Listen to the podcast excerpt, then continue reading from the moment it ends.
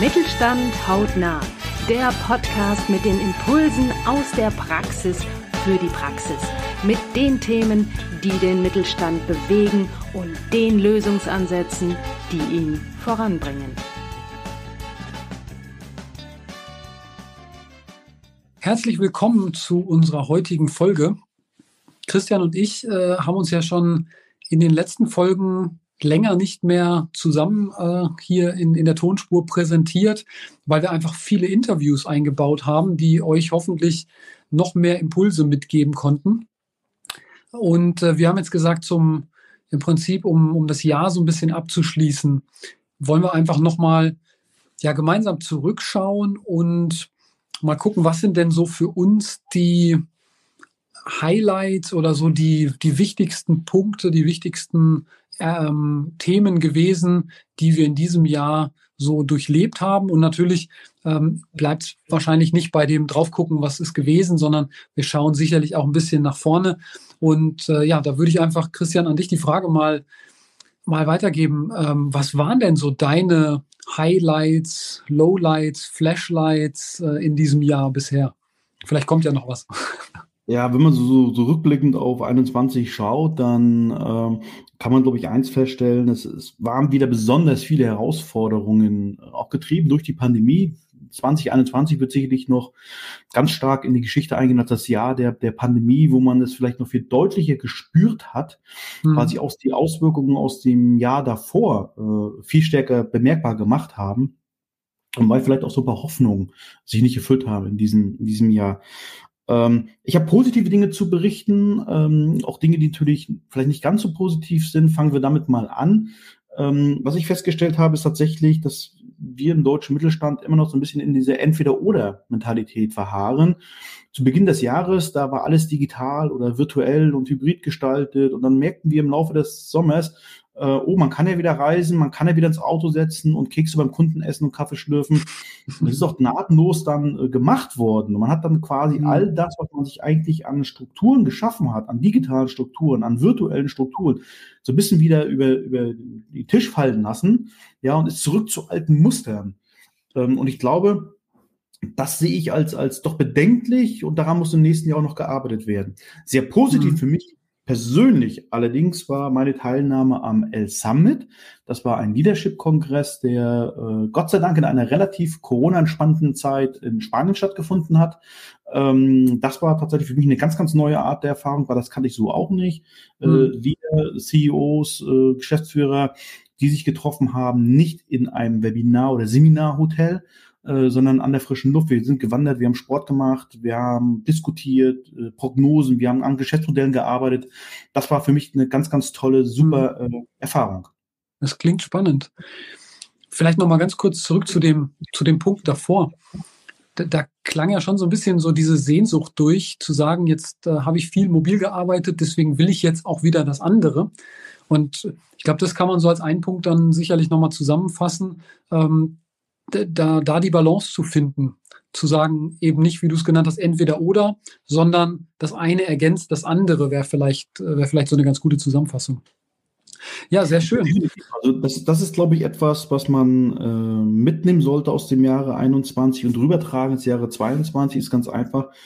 Es geht nicht ums Entweder oder, es geht nicht darum, dass digitale Prozesse gerade mal im Marketing und Vertrieb, weil das nur mein Fachbereich mhm. ist.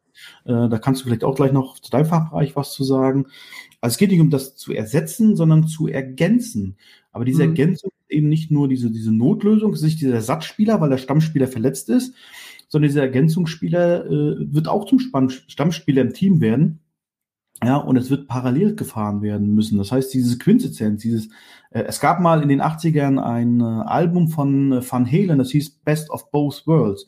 Und also das Beste aus beiden Welten. Und das brauchen wir und das muss hm. entwickelt werden. Und das Spannende daran ist, glaube ich, ähm, dass ich als große Aufgabe des, des Jahres 22, das kann man nicht von der Stange kaufen. Ja, weil die mittelständischen Unternehmen sind alle so individuell und komplex gestaltet in dem, wie sie agieren, wie sie arbeiten und vor allem natürlich auch die Menschen, die in den Unternehmen arbeiten, dass wir tatsächlich höchst individuelle ähm, Konzepte auch da entwickelt werden müssen für den Mittelstand. Mhm. Ich kann da vielleicht nochmal einhaken bei diesem Wort ergänzen. ähm, aus dem, so ein bisschen aus dem Blickwinkel Mitarbeiterführung. Da glaube ich, ist das eine ähnliche Situation. Also da funktioniert es ja auch nicht mehr, indem ich sage, früher waren alle im Büro, dann waren alle zu Hause und jetzt hole ich die alle wieder zurück ins Büro, sondern da, da kristallisiert sich oder hat sich ja schon eine, eine Mischung rauskristallisiert, die eben auch, was das Thema Mitarbeiterführung angeht, ein Stück weit dieses hybride Modell ähm, benötigt. Und die, dieses Modell, glaube ich, basiert halt sehr stark auch auf dem Verständnis, was die jeweilige Führungskraft hat. Also ich kenne kenn auch verschiedene Führungskräfte, die eben sagen, das ist für mich super schwer, weil ich es einfach gewohnt bin, seit zehn Jahren oder wie lange auch immer, ähm, alle Mitarbeiter im Büro zu haben. Vielleicht, weil ich es auch gewohnt bin, die jeden Tag äh, zu kontrollieren und weil ich der Meinung bin, ähm, nur wenn ich den Schreibtisch sehe, dann wird gut gearbeitet. Das, da, da stecken ja oft auch, auch äh, so Vertrauensthemen dahinter. Ähm, das gibt es natürlich. Für, für solche ähm, Führungskräfte ist es natürlich eine sehr, sehr schwere Zeit, da auch loszulassen und eben zu vertrauen. Das wäre so ein ein äh, Keyword, was ich mitgebracht habe. Das zweite, was ich mitgebracht habe, ist eben das Thema Eigenverantwortung. Das hängt auch ganz stark, wenn ich in Richtung Mitarbeiterführung schaue, äh, da, damit zusammen. Ich muss einfach heutzutage ein, ich nenne es mal ein, ein Führungsmodell oder ein Führungskonzept nutzen, was eben auf Vertrauen und Eigenverantwortung basiert.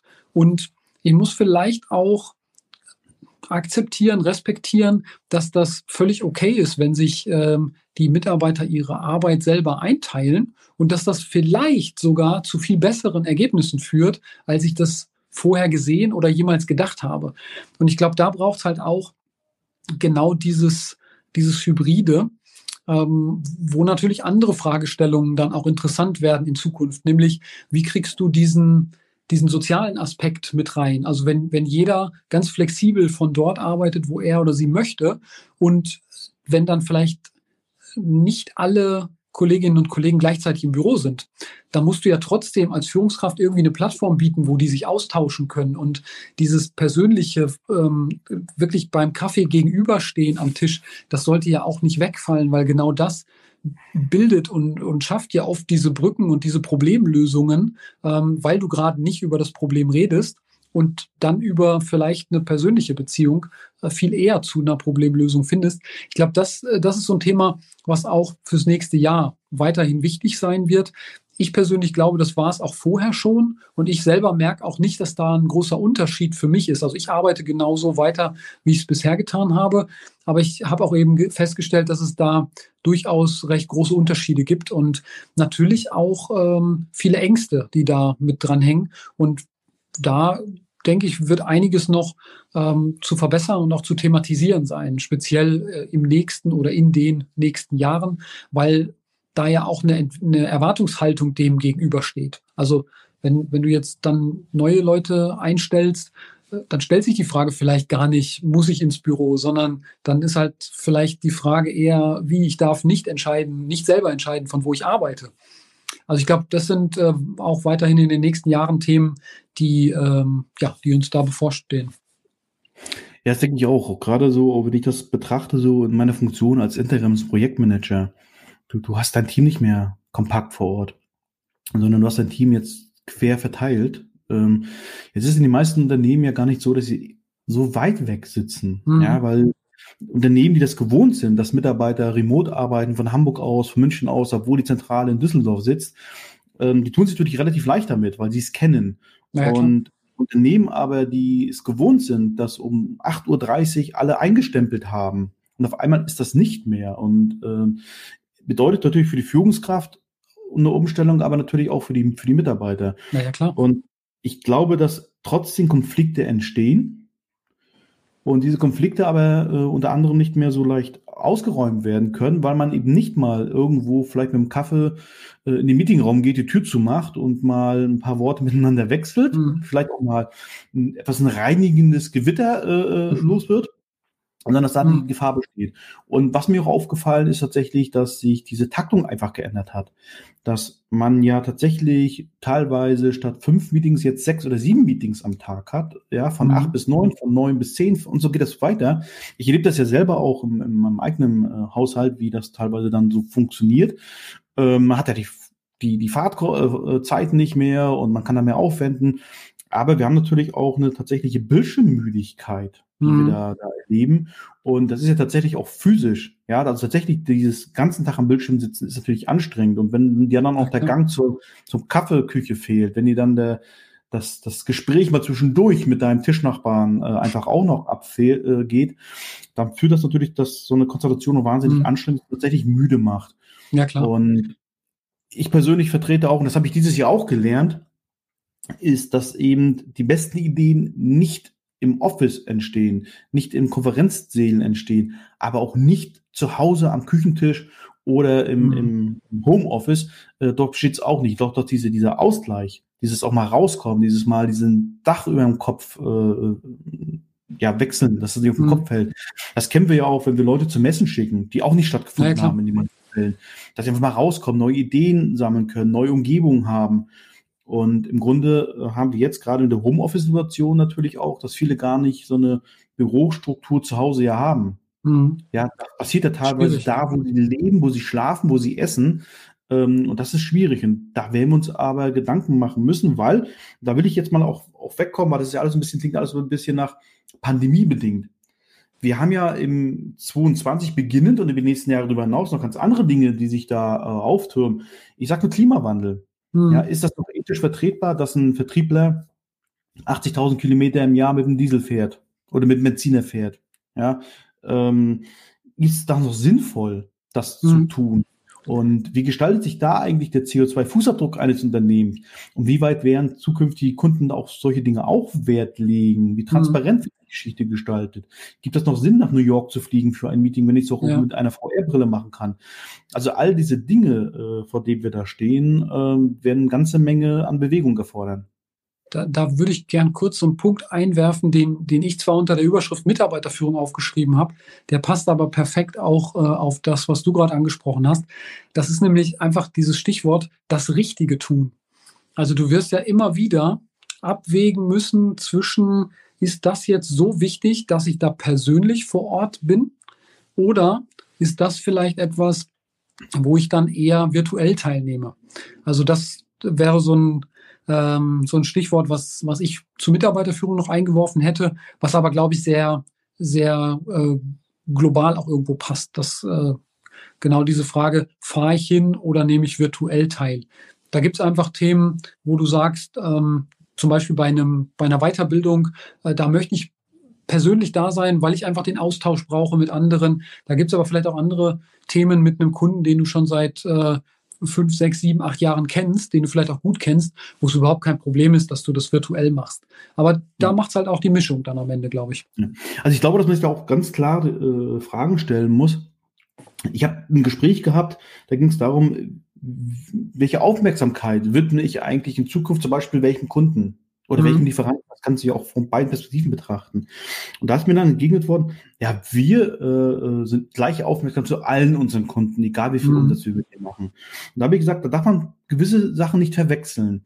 Und da verwechselt man so ein bisschen Aufmerksamkeit mit Wertschätzung. Ja, und Aufmerksamkeit Weil, ist gleich Zeit auch irgendwie in dem. Genau, also wie viel Aufwand betreibe ich für einen Kunden, mit dem ich eine Million Umsatz mache und wie viel Aufwand betreibe ich mit einem Kunden, mit dem ich 10.000 Euro Umsatz mache. Mhm. Das hat ja nichts damit zu tun, dass ich nicht beide wertschätzend behandle. Aber ich muss überlegen, gibt es Sinn, zu dem Kunden hinzufahren oder was kann ich da virtuell machen?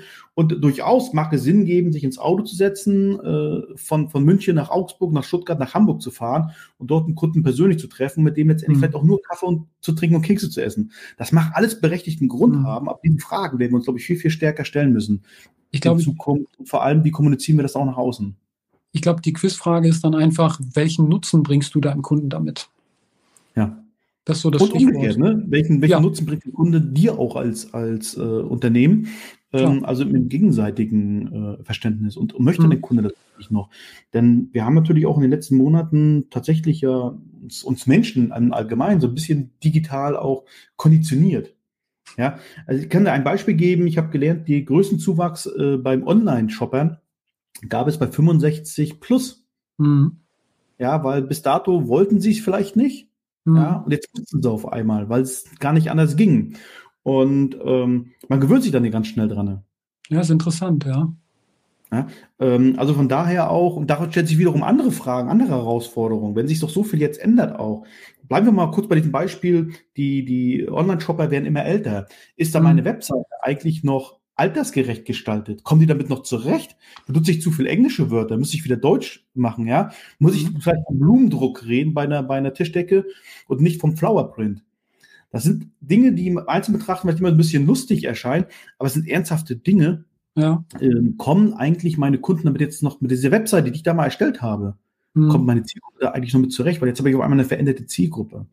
Und ja, von diesen Aufgaben steht man natürlich auch als, als Mittelständler, der vielleicht Produkte nur zuliefert. Ja, der bestimmte Service macht, brauche ich, brauche ich ein anderes Service-Denken. Und ich glaube, das ist etwas, was die ganz, ganz großen Hausaufgaben in den nächsten Jahren sein werden. Mhm. Steckt auch so ein bisschen das Thema mit drin, was du gerade angesprochen hast. Wo kann ich vielleicht noch Prozesse, die der Kunde wahrnimmt, vereinfachen. Ne? Also muss ich jetzt 20 Mal irgendwo draufklicken und äh, zehn verschiedene Hinweise lesen oder geht das vielleicht auch mit zwei Klicks? Das ist ja auch so ein Prozessthema, was, was du da ansprichst, was äh, im Hintergrund da auch noch reinspielt. Ja, also wir werden noch einmal die, die Innovation hinterfragen müssen. Wie innovativ sind wir? Mhm. Ich nenne das gerne, wir werden gnadenlos innovativ sein müssen. Und bei Innovation rede ich eben nicht nur vom Produkt oder Dienstleistung, sondern auch, wie innovativ ist eigentlich unser Vertriebsprozess, unser Kommunikationsprozess, mhm. unser Einkaufsprozess, unsere Logistik. Also viel, viel weiter denken. Das passiert in meinen Erfahrungswerten immer noch ein bisschen zu sehr produktlastig. Mhm. Ähm, und wir werden gnadenlos kundenkonzentriert sein müssen in Zukunft. Tatsächlich alles, aber wirklich alles durch die Brille des Kunden betrachten. Gibt das eigentlich für den Kunden Sinn? Ähm, was wir da tun. Und wenn mhm. wir uns fragen, das tun wir ständig auch als KPI, welchen Wert hat eigentlich der Kunde für uns? Da müssen wir ganz, ganz schnell mal zur Fragestellung kommen, welchen Wert haben wir als Unternehmen eigentlich noch für den Kunden? Und last but not least, mein Lieblingswort ist ja Hybrid im letzten Jahr gewesen. Das wird auch das Lieblingswort in den nächsten Jahren werden. Wir werden mhm. nahtlos agieren müssen. Wir mhm. werden vorbereitet sein müssen. Ähm, wenn man die Nachrichtenlage betrachtet, dann scheint das nicht unbedingt so schnell besser zu werden, ähm, dass wir wieder alle auf die Straße fahren können. Und wir hatten es schon gesagt, ob das letztendlich noch ethisch, moralisch und klimatechnisch verantwortlich mhm. sein wird in Zukunft und wie weit unsere Kunden darauf Wert legen werden. Ähm, dass wir nicht nur gute Produkte machen, guten Service machen, sondern dass wir uns mhm. auch unserer sozialen Verantwortung als Unternehmen gerecht werden. Und ich glaube, das wird eine ganz, ganz, ganz große Rolle für die zukünftigen mhm. äh, Kundengenerationen spielen. Ähm, dann werden wir da auch dieses Wort Hybrid immer im Hinterkopf behalten müssen. Hm. Ich gucke gerade mal so ein bisschen auf unsere, auf unsere Zeit. Ähm, ich hätte jetzt noch so ein paar Einkaufsthemen, aber ich würde das gerne abrunden nochmal mit, mit einem interessanten Punkt, den du gerade angesprochen hast. Ich finde es interessant ähm, zu sehen, ob wir in zwei Jahren immer noch von Hybrid sprechen oder ob wir dann einfach normal dazu sagen. Ja, also ich bin der Meinung, äh, Hybrid wird das neue Standard werden und zwar in, in allen Belangen. Hm. Und ähm, ja, vielleicht nehmen wir das mal so als, als Schlusswort für die, diese Sonder. Äh, ich denke Folge, auch, das ist ein ganz guter Abschluss für heute. Ja, jetzt haben wir, haben wir einige Punkte ja nochmal beleuchtet. Wir hätten noch ein bisschen mehr im, äh, im Portfolio hier. Also wir hätten noch so Themen wie äh, Risikomanagement oder optimierte Lieferketten, die sicher auch irgendwo für Kunden immer wichtiger werden, ähm, weil ja das ganze Thema Verfügbarkeit dahinter steckt. Das machen wir dann vielleicht beim nächsten Mal und greifen das da nochmal auf. Jetzt hoffen wir erstmal, du hast hier heute einige interessante Impulse für dich mitnehmen können. Und wir würden uns natürlich freuen, wenn du die Impulse, die du aufgegriffen hast, dann auch direkt in die Umsetzung nimmst. Denn ansonsten bringen sie dir leider nichts. Also bis zum nächsten Mal. Weitere Impulse gefällig? Sehr gerne. Klicken Sie in weitere Folgen mit aktuellen Themen, die auch Sie betreffen. Eben Mittelstand. Haut nah.